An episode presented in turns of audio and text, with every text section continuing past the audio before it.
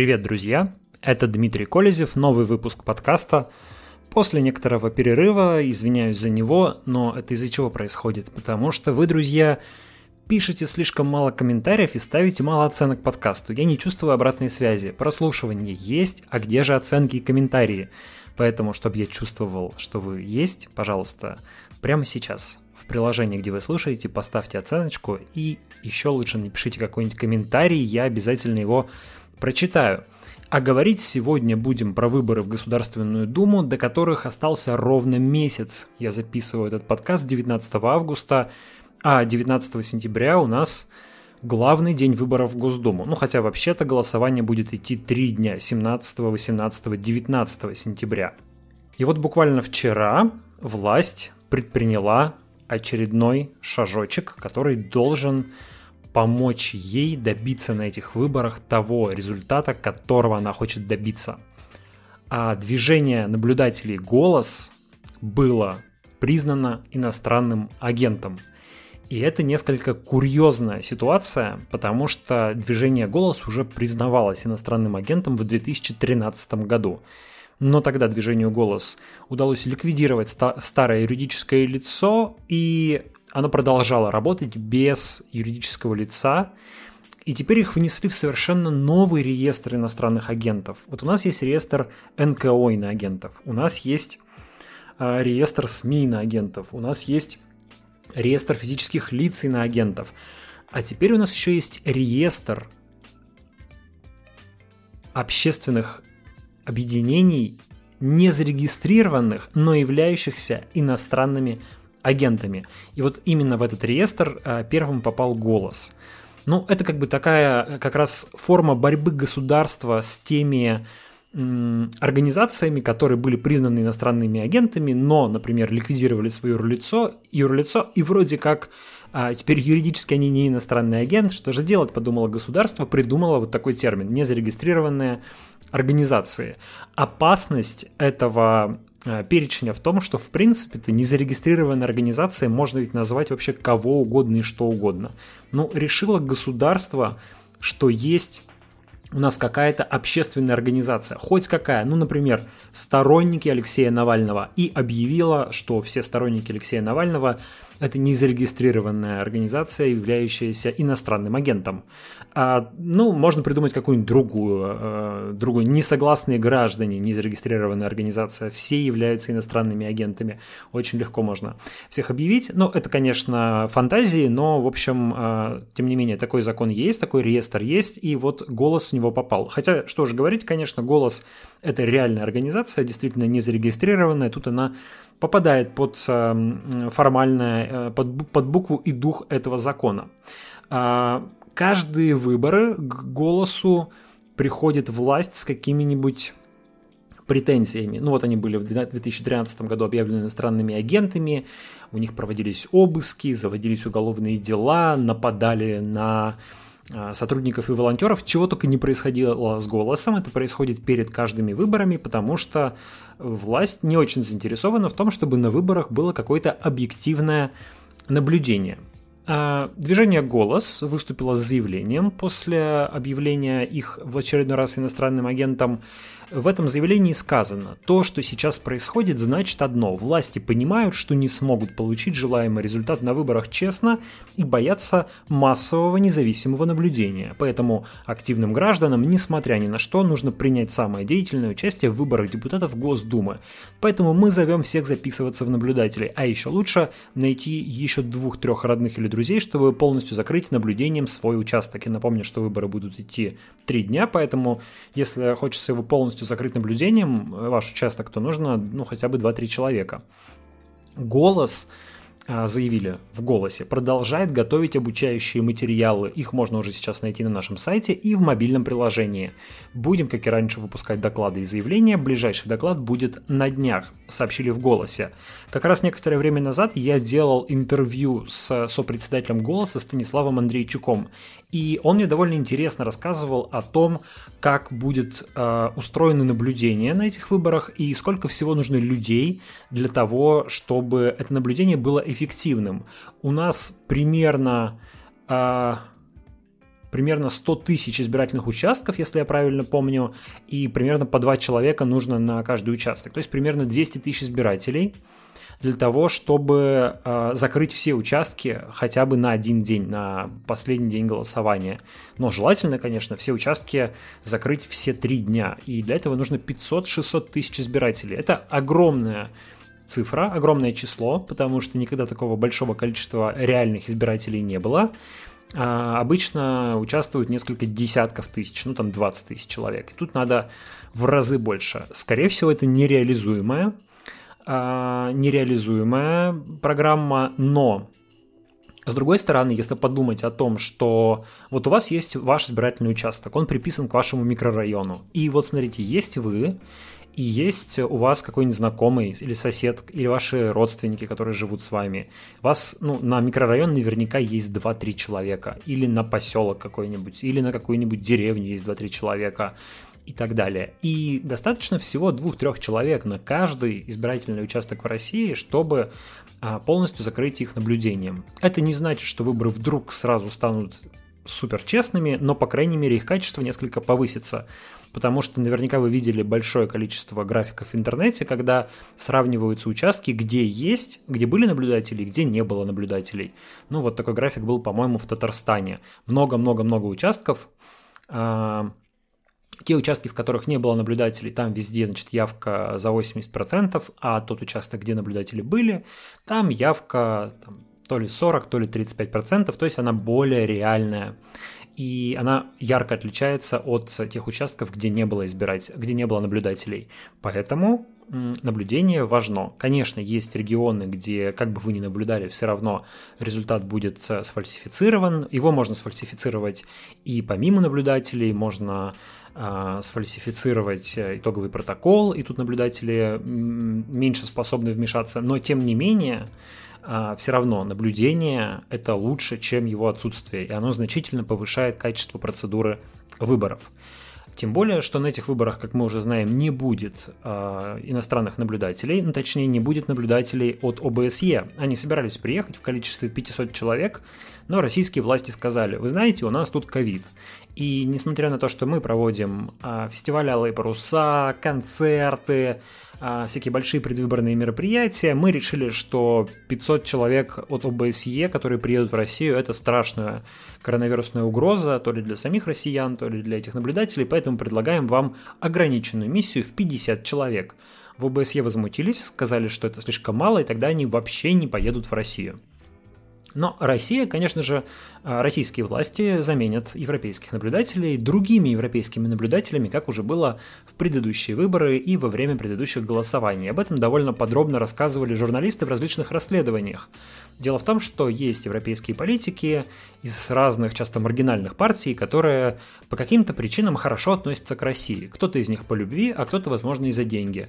А кто-то, возможно, по совокупности этих причин, потому что те европейские политики, которые любят Россию, они начинают получать получать связанное с Россией финансирование. Э, ну, например, э, есть подозрение и даже некоторые доказательства, что такое финансирование получает э, немецкая правая партия, некоторые даже называют ее неонацистской, но правая партия – альтернатива для Германии. Так вот, например, представители этой партии с удовольствием приезжают в Россию, чтобы наблюдать за выборами, а потом говорят о том, как чудесно и демократично прошли эти выборы. Ну, есть и другие страны, есть какая-нибудь Сербия, откуда можно привести дружественных нам наблюдателей, есть э, разные э, страны СНГ, откуда тоже могут приехать такие наблюдатели. Есть даже, ну, казалось бы, разные западные демократические страны, такие как Великобритания, Франция, Италия, где тоже находятся некоторые журналисты, общественники, которые проявляют большой интерес к российским выборам, прилетают в Россию, здесь их кормят, поят, э, гуляют с ними, и потом они совершенно очарованные качеством проведения российских выборов уезжают к себе э, обратно и пишут э, жизнерадостные отчеты о том, что все прошло великолепно, придраться не к чему. Но, к сожалению, с официальным наблюдением от ОБСЕ это никак не связано, и если в России не будет европейских наблюдателей, и если будет много свидетельств, свидетельств того, что выборы прошли нечестно, то довольно велик шанс, что выборы эти не будут признаны международным сообществом. И что тогда будет, не очень понятно, потому что это, конечно, будет серьезный вызов для российской власти, но в то же время при всех тех претензиях, которые сегодня предъявляются российской власти, а, возможно, непризнание выборов, непризнание парламентских выборов, а, ну, еще и не самая большая проблема. Понятно, что российские власти будут говорить, что это все заговор против России, что это делается специально, чтобы подорвать э, чтобы подорвать развитие России, чтобы э, помешать ей вставать с колен, а, но у западных стран будет возможность говорить, что те решения, которые принимает Государственная Дума, они носят незаконный характер и не могут признаваться а, международным сообществом, потому что выборы в эту Государственную Думу прошли не в соответствии с теми международными стандартами, которые признаны и которые в том числе принимала сама Россия, участвуя в разного рода международных соглашениях. И еще одной большой проблемой для власти, очевидно, становится, точнее является, сохраняется умное голосование сторонников Алексея Навального. И вот как раз в последние дни власть предпринимает новые активные шаги по дискредитации этого, э, этой технологии которая, ну, действительно может помешать Единой России а, получить, например, конституционное большинство в Государственной Думе, а некоторые считают, что даже и простое большинство Единая Россия может потерять, если проиграет достаточно округов одномандатных, или и одновременно получит не такой уж большой процент по спискам. Так вот, в последние дни э, полицейские, в, главным образом в Москве, но и в некоторых других городах тоже обошли сотни, как минимум сотни активистов, э, оппозиционно настроенных граждан, зарегистрировавшихся в умном голосовании. Э, это люди, те, чьи email адреса были, э, утекли из базы умного голосования некоторое время назад. И вот теперь полицейские обходят этих людей и предлагают им написать заявление на фонд борьбы с коррупцией, признанный иностранным агентом и террористической организацией, и сказать, что э, пожаловаться в полицию на то, что их данные утекли и были украдены. И это, конечно, очень какое-то совсем э, сюрреалистичное предложение, потому что, ну, надо напомнить, что э, эти данные э, из, э, из базы умного голосования утекли только e-mail адреса э, тех, кто там зарегистрировался. И там не было имен, там не было адресов, там не было мест работы, а все это появилось потом в слитой базе за счет обогащения базы email адресов. Ну, то есть, что делается? Берется, беру, берутся email адреса, а, берется другая какая-то база, мы точно не знаем какая, но есть подозрение, что это база а, госуслуг, вбиваются эти email адреса, и вот вы видите, например, kolzev мой email. Ага, он есть в базе умного голосования, а он там есть, потому что я там регистрировался. И э, он же есть на госуслугах, он используется, например, да, через него этот человек логинится на госуслугах. Окей, а какие данные привязаны к этому адресу на госуслугах? И все получаем фамилия, имя, отчество, место работы, место жительства, все что угодно. Сопоставляем две базы, и у нас получается как бы база э, зарегистрировавшихся в умном голосовании со всеми, со всеми, со всеми данными. Но для этого нужно иметь несанкционированный, или точнее санкционированный, но какой-то нелегальный доступ к базе Э, госуслуг, например, ну или какой-то другой полицейской базе, я не знаю какой точно, и никто не знает какой точно. А, и вот встает вопрос, так кто же совершил преступление в данном случае? ФБК, на которых э, просят написать заявление, или те люди, которые украли эту базу, которые обогатили ее с помощью другой базы и теперь вмешиваются в жизнь граждан каким-то образом, рассылают письма их работодателям из-за этого, да, в московском метро, мы знаем, были увольнения. Ну или, например, теперь полицейские обходят этих людей, а полицейские случайно не продолжают совершать это преступление, обходя людей с помощью ворованной базы, хочется спросить. Но они просят написать заявление на ФБК. Впрочем, конечно же, конечно же, это заявление на ФБК – это вовсе не истинная цель этих обходов. Истинная цель – просто запугать тех граждан, которые уже зарегистрировались в умном, в умном голосовании или собираются зарегистрироваться. Потому что уж, конечно, получить заявление на ФБК можно простейшим способом – в полиции, в Следственном комитете всегда есть огромное количество людей, готовых написать э, донос на кого угодно и когда угодно. И уж можно написать целую пачку этих заявлений на ФБК и возбудить сколько угодно уголовных дел, что чем Следственный комитет давно и занимается. А цель этого рейда просто э, сделать так, чтобы о нем узнали, и именно поэтому во многом идут в том числе к медийным активистам, идут к журналистам, идут к политикам, кто расскажет об этом, напишет в соцсетях, об этом напишут в СМИ, и так э, большое количество людей, которые уже зарегистрировались в умном голосовании или подумывают сейчас зарегистрироваться в нем, собираются зарегистрироваться в нем, что-то слышали о нем, но еще не приняли решение, в них нужно посеять страх и тревогу, чтобы они держались от этого умного голосования подальше.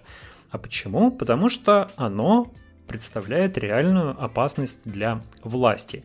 И вообще, нужно сказать, что все вот эти вот все вот эти препятствия, которые чинит последнее время власть э, выборам, демократическому процессу, как то принятие множества репрессивных законов, самые идиотские из которых это, ну, самый вредный, самый опасный из которых это закон о запрете баллотироваться тем, кто в прошлом имел какое-то отношение к так называемым экстремистским организациям, самые разные изменения предвыборного законодательства, уголовные дела, нежелательная организация, объявление иностранными агентами, все, все, все это, и вот теперь новое атаканумное голосование, все это свидетельство того, что власть на самом деле, действующая власть, очень опасается результатов выборов в Государственную Думу. Она боится потерять контроль над Государственной Думой боится, что что-то пошатнется, потому что если была бы уверенность в результате этих выборов, то все бы, все бы эти действия просто бы не потребовались. Если бы они там видели данные социологии о том, что все в порядке, Единая Россия получает гарантированно там 60% мест в парламенте, никто бы даже не дергался, зачем городить огород, зачем все эти риски, зачем все эти лишние действия. Но 60% там, по всей видимости, не получается. Поэтому страшно потерять парламент, поэтому, возможно, потребуются какие-то действия, какие-то манипуляции или даже фальсификации по изменению результата, результата выборов. И для этого нужны все эти усилия преследования журналистов, преследования оппозиции, преследования Э, некоммерческих организаций и запугивание избирателей, вселение в них ощущение апатии, что ничего уже и не изменить, не за кого голосовать, поэтому лучше сидите дома, а проголосуют только э, специально согнанные для этого люди, которым скажут, за кого голосовать.